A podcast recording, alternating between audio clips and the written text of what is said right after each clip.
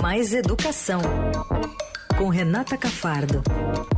Importantíssimo, como toda quinta-feira, e hoje ainda mais conversarmos com Renata Cafardo, porque nesse fim de semana começa o Enem, começa a ser aplicado o Enem. O Enem que vem envolto numa grande polêmica, como a gente até vem cobrindo e destacando por aqui, pelo desmonte do INEP e toda a politização em torno da prova.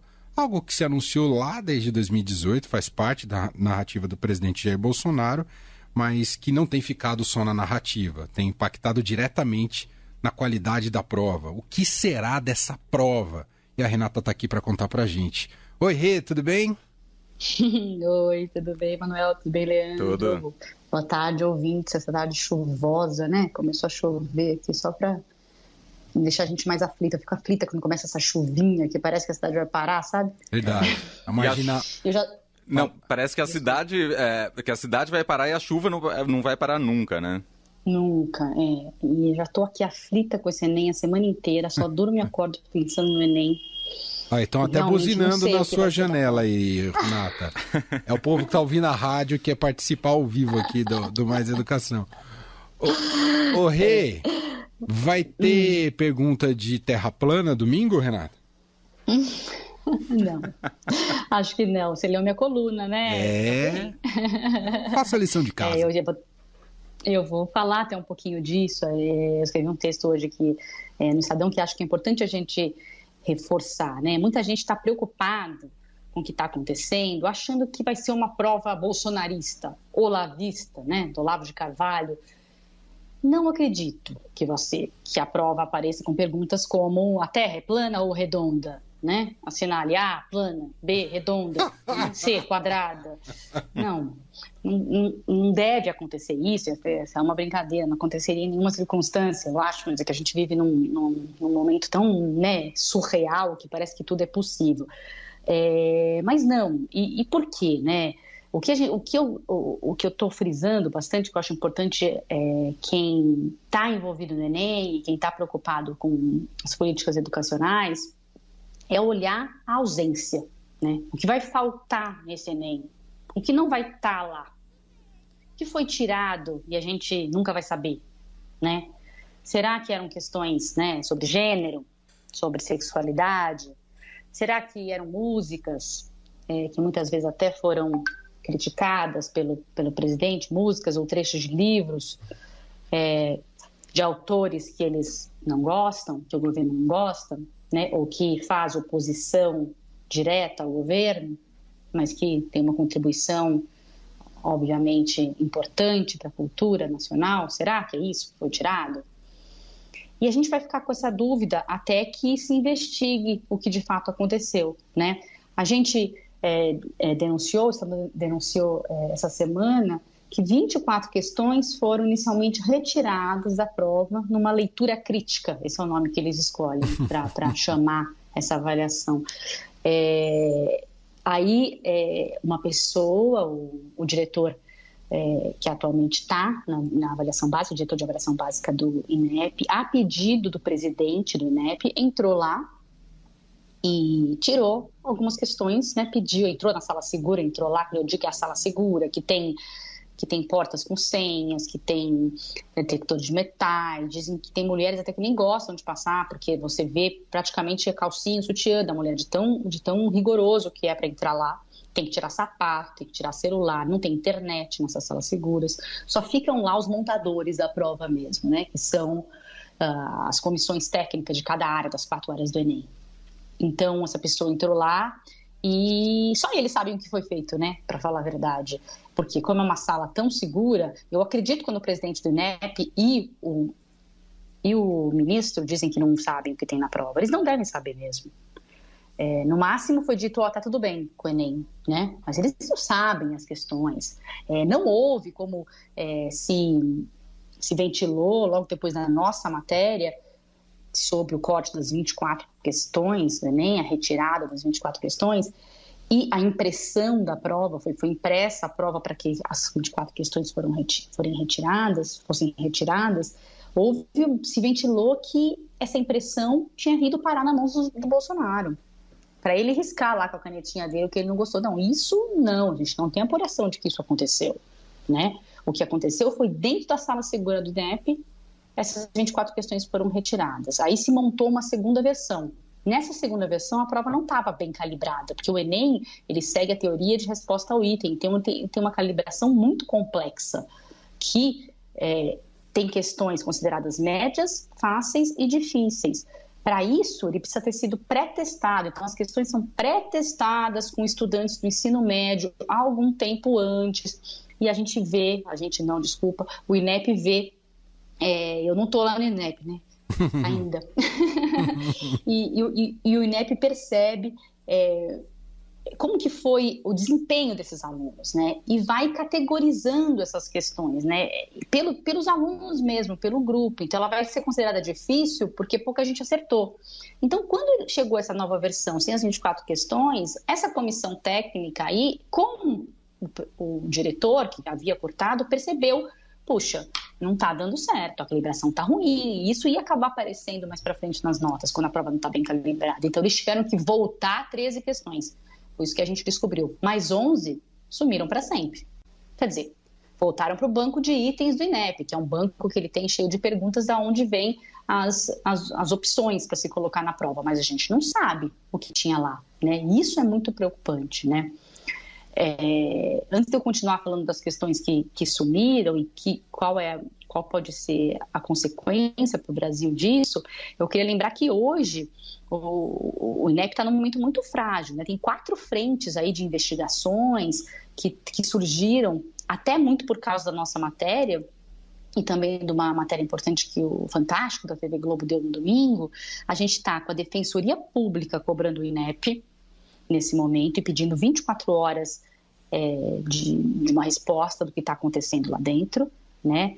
É, os defensores é, dizendo que o Enem parece estar em risco, citando inclusive essas 24 questões que foram retiradas é, e pedindo que deem explicações. Tem também um, parlamentares né, da oposição, obviamente, entraram com uma ação no MPF, também citando é, o que aconteceu é, na, última semana e pedindo explicações. Tem outra ação é, também na Justiça Federal de grupos como a Educafro, a UBS, né, dos estudantes, a Campanha Nacional pelo Direito à Educação, é, pedindo a saída do DUPAS e o Senado também aprovou ontem que o TCU investiga o INEP. Então, são quatro frentes aí que a gente precisa ver se vão descobrir alguma coisa de fato que está sendo denunciado na imprensa, né? Alguma coisa tem que sair disso, não é possível. A gente tem os órgãos de controle justamente para isso. A gente não pode é, sentar em cima e dizer, ah, aconteceu, sim, o Enem já é domingo, deixa para lá. Não, é preciso investigar, mesmo que não seja antes da prova, é preciso saber o que aconteceu de fato é, quem foi que tirou de verdade essas questões, quais foram as questões tiradas. Ontem também e hoje continua um movimento muito forte dos servidores, não de entregar os cargos, mas 54 servidores já assinaram uma carta de solidariedade aos outros que pediam exoneração e reafirmando a fragilidade técnica do INEP. Então, concordando com aqueles que pediram exoneração, porque tem muito servidor no INEP que não tem cargo, então ele não pode pedir para sair do cargo, né? Ele não vai pedir para deixar de ser servidor, né? Que é um processo muito mais complicado, como a gente sabe dos, dos funcionários públicos. Então, ele não pode se exonerar de um cargo que ele está, pedir exoneração. Então, eles estão fazendo essa carta de manifestação é, de apoio. E, ah, além de tudo, voltando né, à questão da, dos 11 itens que foram tirados, eu queria explicar um pouquinho para o ouvinte como é que se monta ali, né, a prova, para a gente pensar como é que elas como é que foram tiradas. Ah, as questões do Enem, elas ficam, que podem ser usadas no Enem, elas ficam num banco de itens que é feito por professores de universidades federais ao longo dos anos e são pré-testadas, como eu já disse. Só que por causa da pandemia, não teve mais novas questões. Em 2020 em 2021, não fizeram novas questões. Então, Nossa, só usou com... acervo, é isso, Rê? É, sim, só acervo. Porque não deu para não deu para pré-testar, não deu para fazer edital, é, para convocar professores para fazer, é, ficou bem complicada a atuação lá do INEP. Então, as questões são de dois, 2019 para trás. uhum. estão sendo usadas. São poucas, centenas. É uma informação super sigilosa, ninguém fala quantas questões tem no banco. Mas o que eu sei é que hoje são centenas. Isso é considerado pouco, porque tem, o Enem tem 180 questões e eles fazem várias provas. Tem as provas para os estudantes que estão em, em penitenciárias, tem uma prova é, como se fosse backup para que se der algum problema na, na, primeira tiver que cancelar e for usar outra. Então eles têm que fazer várias versões ali para deixar. Então, é, se tem 180, você vai usando muito a questão. Então essas comissões que estavam lá, já com essa pressão para não pôr nenhuma questão que o presidente da República não gosta pensando, porque tem autocensura, né? Isso muitos servidores me disseram. Os próprios servidores se sentem censurados e, e já fazem essa autocensura. Ah, essa questão aqui, ó, melhor tirar, não vou me complicar, deixa para lá, daqui a pouco acaba o governo Bolsonaro, eu incluo, né?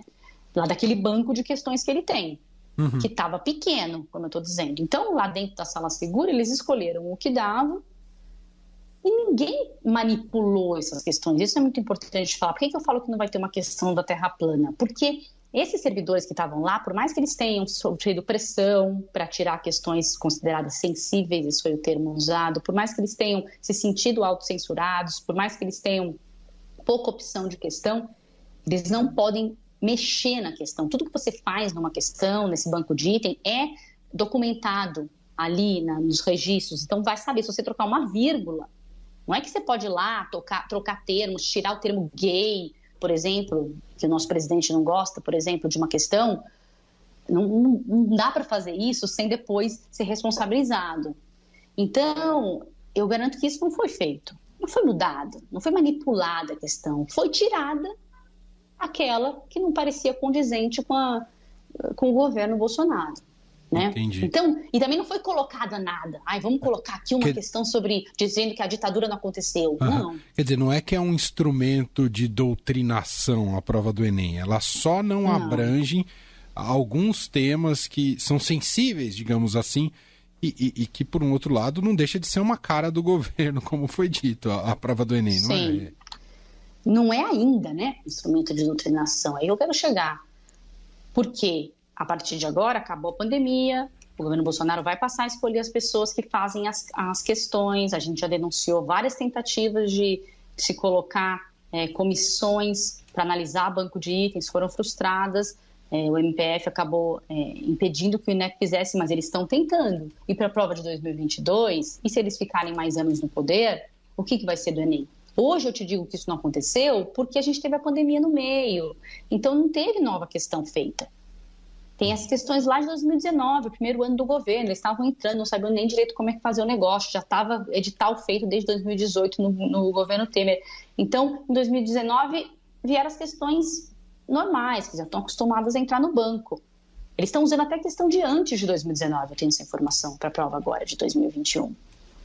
Entendi. Então, não vai ter. E também eles não podem mudar a questão que tá, mas eles podem fazer novas questões a partir de agora, com o perfil que eles querem, entendeu? E parar de usar as velhas.